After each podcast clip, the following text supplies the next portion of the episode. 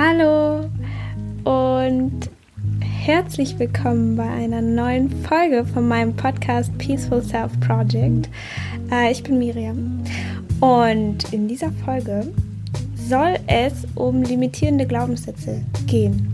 So vor allem, was sie sind und woher sie kommen und wie sie entstehen und was sie so beeinflussen in unserem Leben. Ähm, weil ich habe mir irgendwie gedacht, ich muss mal wieder so ein bisschen back to basics und nicht immer alles so äh, extrem abstrakt und so wie irgendwie die letzten paar Folgen waren, sondern wieder mehr so ein bisschen ähm, konkreter und ein bisschen mehr Theorie. äh, genau.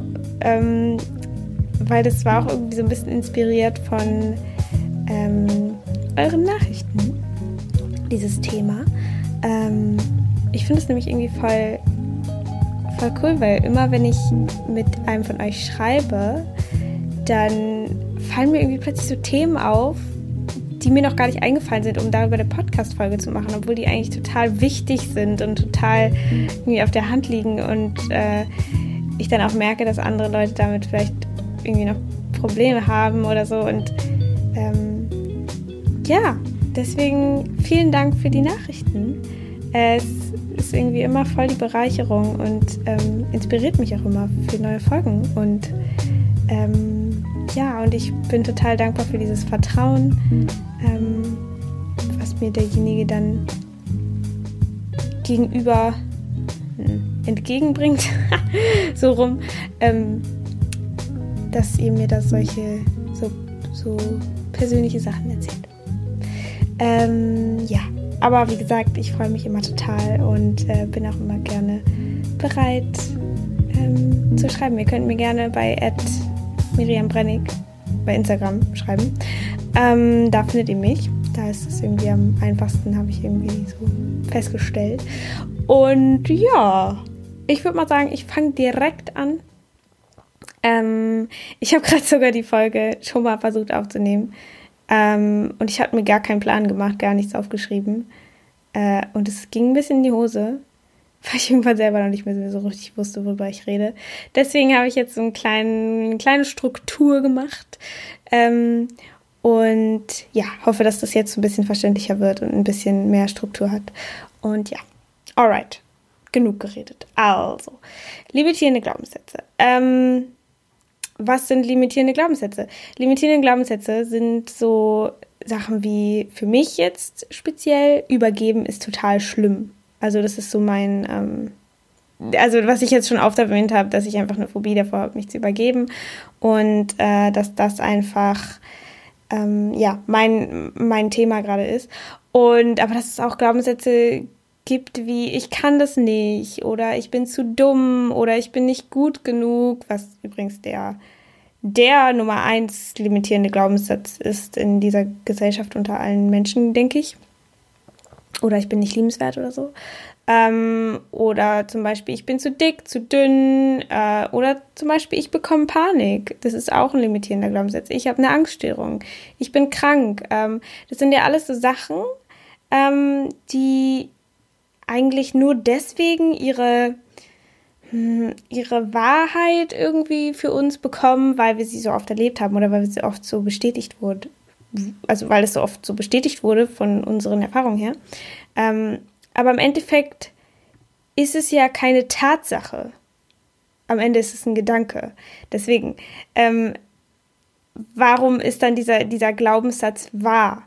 Also nur weil ich sage, ich bekomme Panik oder übergeben ist total schlimm, bedeutet noch lange nicht, dass es, dass es wahr sein muss. Und warum, warum das nicht wahr sein muss und ähm, warum wir das dann denken, äh, erkläre ich jetzt anhand eines kleinen Beispiels. oh, wow, da ist jemand vorbereitet. Nein, ähm, also zum Beispiel der, der Glaubenssatz, ich bekomme in der U-Bahn Panik also beim U-Bahn-Fahren. Und ähm, dieser Glaubenssatz wird wahrscheinlich entstanden sein, weil ähm, ich mache es jetzt einfach, ich mache das, die das jetzt einfach so an mir, äh, dann ist es irgendwie einfacher zu erklären, habe ich das Gefühl. Also wenn ich jetzt sage, ich bekomme in der U-Bahn Panik, dann wird es ja nicht von ungefähr kommen, sondern ich werde es wahrscheinlich schon mal erlebt haben.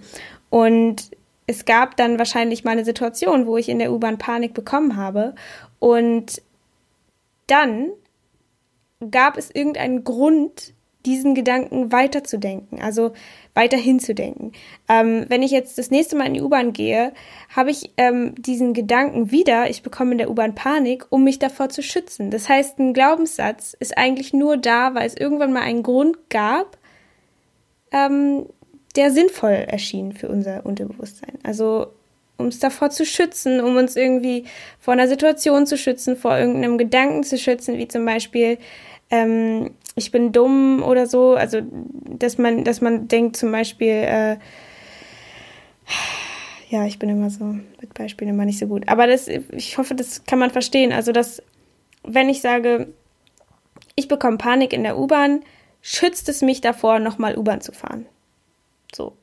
Und dann ist es natürlich so, dass wenn ich dann doch wieder U-Bahn fahren gehe oder halt auch nicht U-Bahn fahre, dass dann dieser Glaubenssatz bestätigt wird. Dann wird der Glaubenssatz bestätigt, okay, ich bin jetzt nicht U-Bahn gefahren, also bedeutet das, dass ich nicht U-Bahn fahren kann. Oder ich gehe in die U-Bahn und fahre U-Bahn und bekomme Panik und dann wird natürlich bestätigt, ich bekomme Panik in der U-Bahn. Und so kommt man immer mehr in diese ähm, äh, negative Glaubenssatzspirale rein. Ähm, und man bekommt diese Erwartungsangst. Äh, und dadurch wird es natürlich immer noch schwieriger, weil man dann gar nicht mehr an eine U-Bahn-Station rangeht, weil man davor so Angst bekommen hat. Und ähm, das Unterbewusstsein sucht immer dann nach den Beweisen, dass dieser Glaubenssatz wahr ist. Also, ähm, wie ich ja gerade schon gesagt habe, es wird dann einfach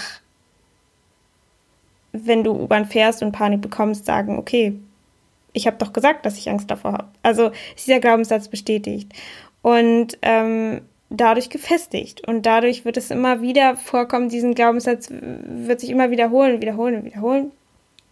Und ähm, das Witzige ist, dass wir wirklich eigentlich jeden Glaubenssatz annehmen könnten, den wir wollten, weil wir so viele Dinge erleben, äh, die wirklich auf jeden Glaubenssatz zutreffen können. Also zum Beispiel, wenn ich jetzt wieder auf dieses U-Bahn-Beispiel komme, ähm, wenn wir U-Bahn fahren gehen, merken wir vielleicht durch unseren Glaubenssatz, ja, ich hatte Panik bekommen, natürlich hatte ich recht.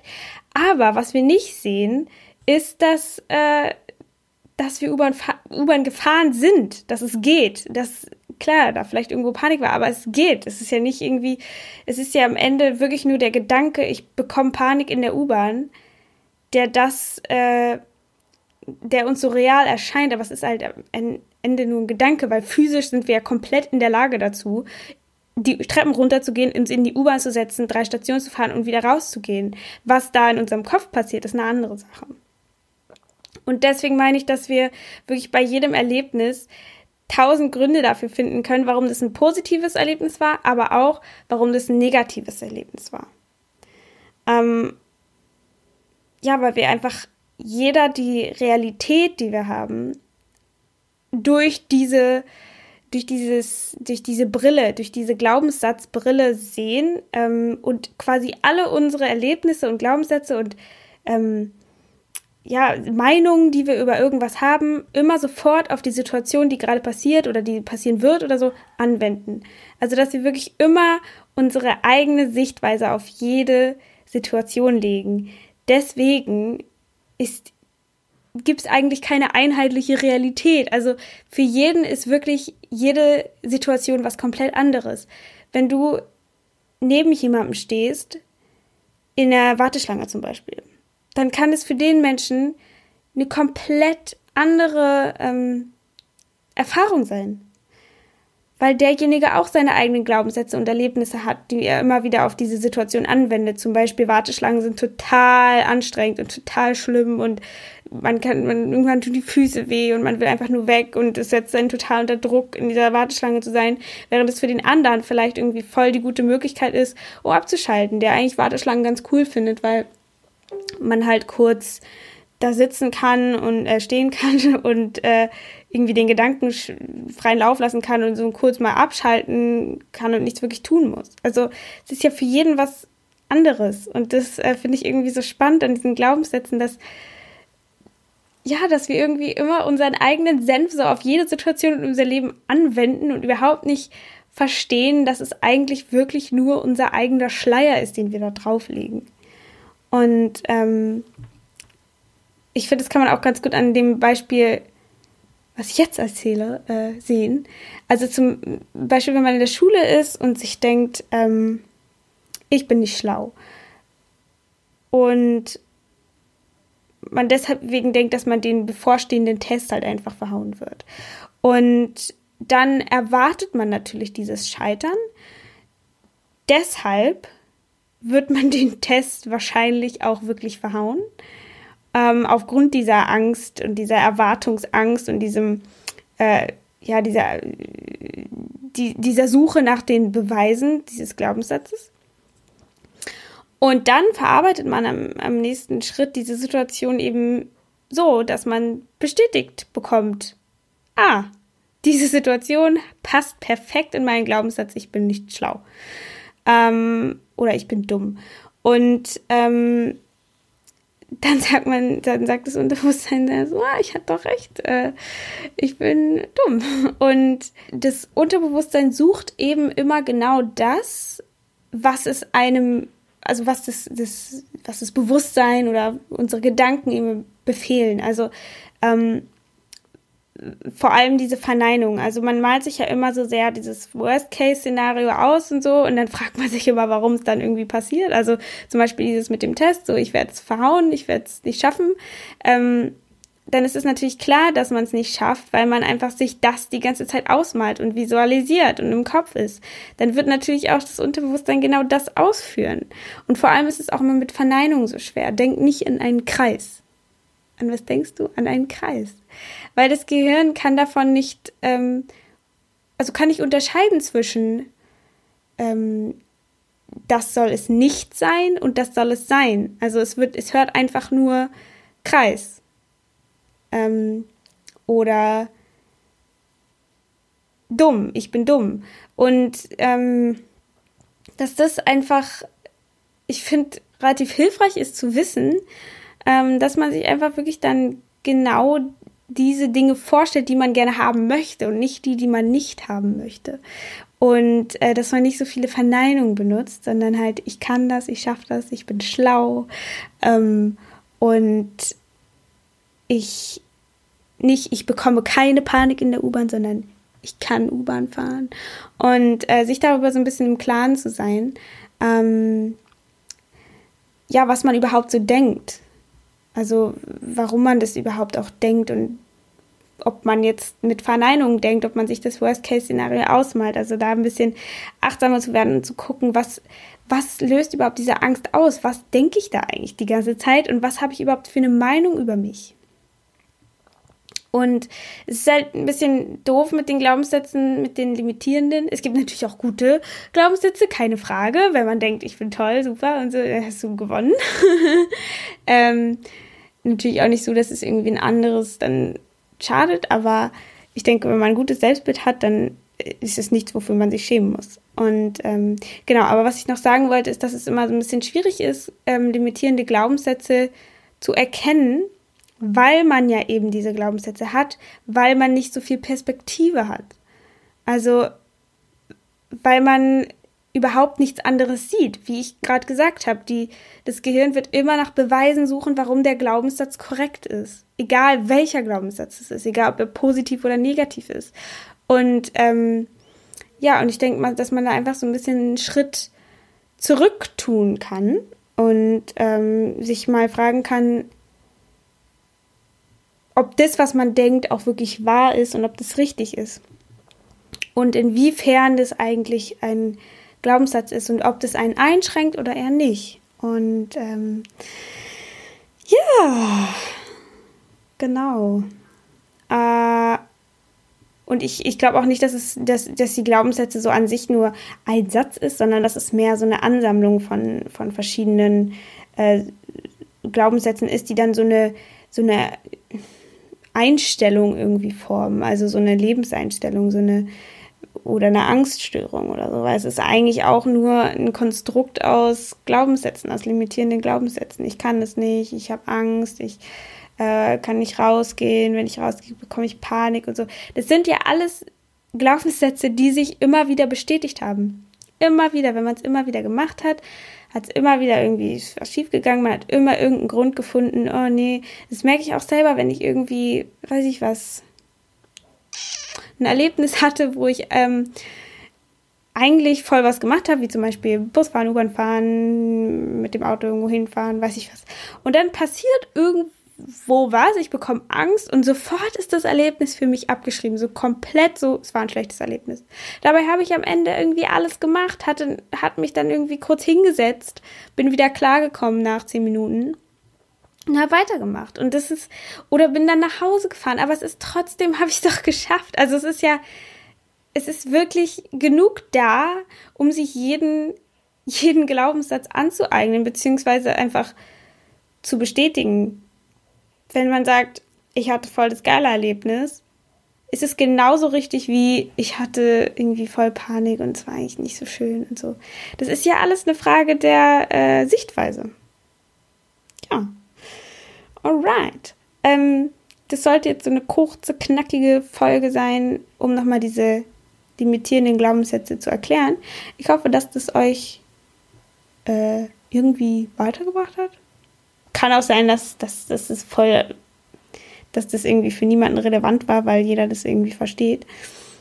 Ähm, aber ich wollte es irgendwie nochmal so ein bisschen gesagt haben, einfach um es gesagt zu haben. Falls es irgendjemandem helfen kann.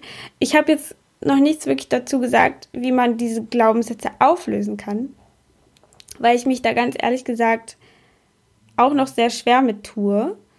Ähm, aber ich kann auch noch mal eine Folge dazu machen, was es so für Möglichkeiten gibt. Also, weil es gibt ja viele Techniken, um Glaubenssätze aufzulösen. Ich kann dann halt nicht äh, dahinter und sagen, für mich hat das funktioniert. Ähm, ich glaube auch, dass, dass dass es äh, mit der, mit der Heilung oder mit der, ich weiß nicht, äh, so mit der Genesung irgendwie auch so gar nicht so ist, dass man irgendwann einfach so schnips und man hat eine Erleuchtung und man ist so, oh, ja, alles ist irgendwie, meine ganzen Glaubenssätze sind limitierend und deswegen habe ich es jetzt alle total schnell geändert und habe es jetzt voll verstanden, wie das Leben funktioniert. Ich glaube nicht, dass es irgendwann so einen Moment gibt, sondern ich denke, dass einfach vieles so langsam passiert und sich so einschleicht und einfach durch ewige Wiederholung von diesen kleinen, man hat ja manchmal so kleine Erleuchtungsmomente, wo man so ist, so, oh ja, das ist es voll und am nächsten Tag ist es wieder so, mm, nee.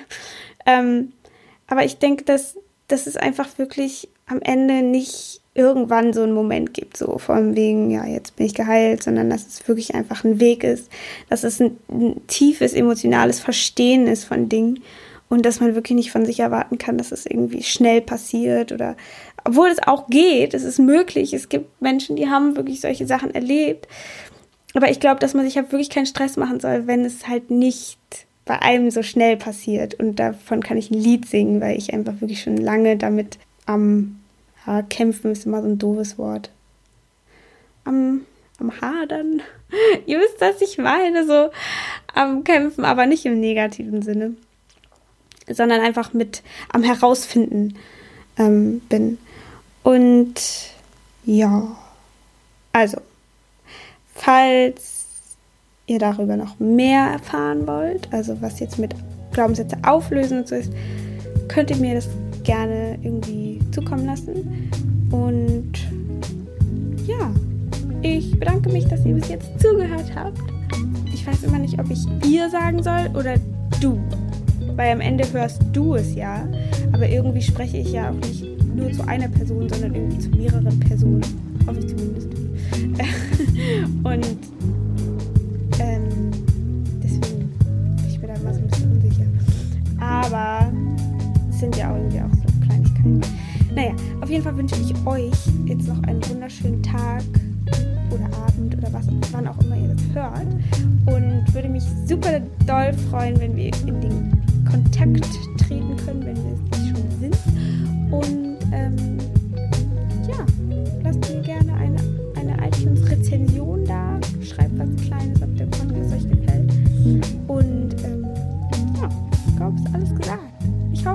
freue mich beim nächsten Mal wieder. Und bis dahin, hinterfragt schön, was ihr denkt. bis dann. Tschüss.